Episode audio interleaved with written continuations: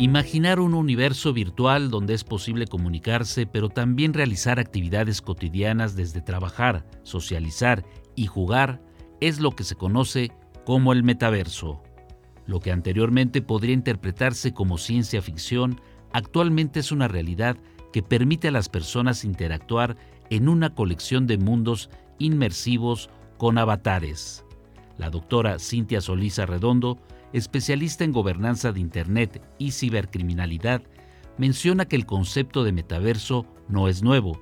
Es un tema acuñado en 1992 por el escritor estadounidense Neil Stephenson en la novela Snow Crash, donde describe un espacio virtual colectivo compatible y convergente con la realidad.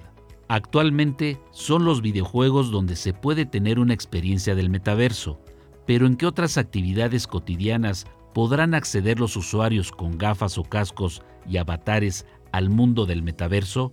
Se lo preguntamos a la doctora Cintia Solís. De hecho, ya hay algunas empresas que han montado sus oficinas en algunos de estos metaversos, hasta despachos, por ejemplo. En el mundo del metaverso, lo que podríamos hacer es que tu avatar, es decir, que tú te diseñes o te personifiques digitalmente y vayas caminando a una sucursal digital del banco. Ahora también puedes comprar algún tipo de bien digital, como música, puedes hacer la compra de edificios virtuales. Obviamente no significa que los vayas a ocupar en el mundo físico, pero tu avatar podrá vivir ahí. Y eso es la parte que ha explotado mucho Second Life. Puede haber una mezcla entre lo real y lo virtual, pero podemos tener otros casos donde haya inmobiliarias virtuales que únicamente lo que van a hacer pues, es venderte construcciones virtuales. Y ya se han dado muchos casos donde incluso, por ejemplo, ha habido casos de piratería, es decir, casos de marcas que han sido falsificadas o imitadas ilegalmente en Second Life y entonces los titulares de las marcas han iniciado litigios por infracción de marcas en contra de los usuarios de Second Life porque se ponen a replicar objetos de lujo, los venden dentro de este mundo virtual y ellos realmente sí están obteniendo un lucro.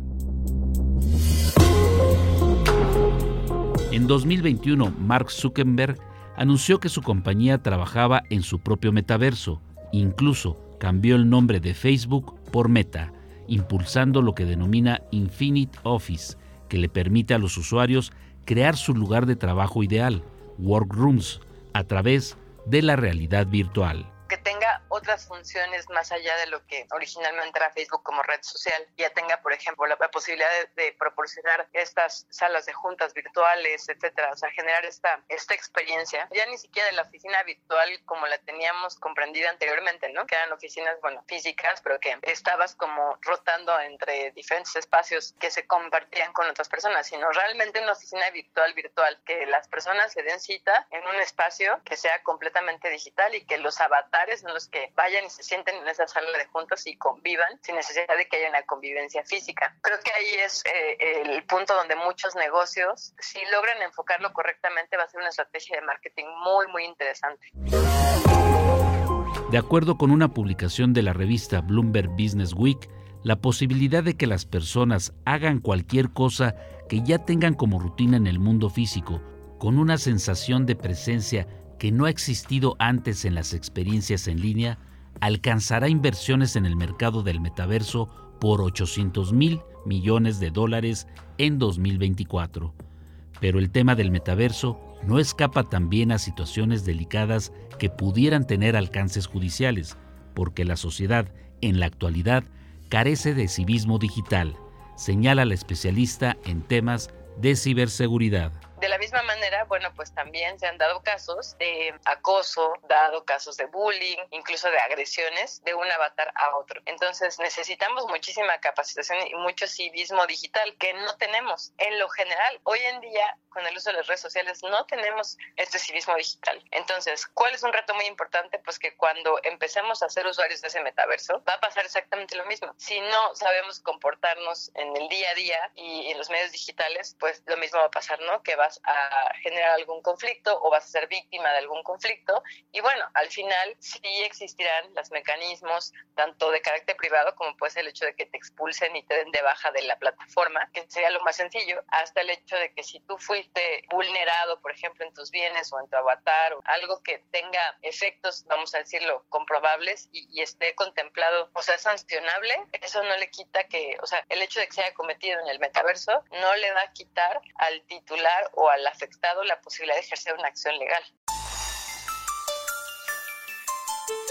La doctora en Derecho Privado y Ciencias Criminales Cintia Solís Arredondo alertó que en el metaverso también podrán registrarse actos de racismo y xenofobia, incluso cambios de identidad sí va a suceder que obviamente, así como pasa en el mundo real, se desencadenen cuestiones de desigualdad, igual temas de racismo, igual temas de xenofobia, de homofobia, de transfobia, etcétera, porque al final pues es una representación de nosotros, de lo que hacemos o incluso de lo que a lo mejor muchas personas en la vida real no se atreverían a hacer, pero creyendo que están exentos o que están en un mundo virtual que es alterno, sí se atreverían a hacer. hace 7, 8 años conocí a una pareja quien inicialmente estaba dado de alta en Second Life, pues era el hombre de la pareja. Pero él estaba, o sea, en Second Life, él era mujer y convenció a su novia de darse de alta en Second Life, pero para que pudieran tener también una relación en este mundo virtual, ella, su avatar, fuera hombre. Entonces, digo, lo comento de forma anecdótica porque probablemente él no se sentía identificado como hombre y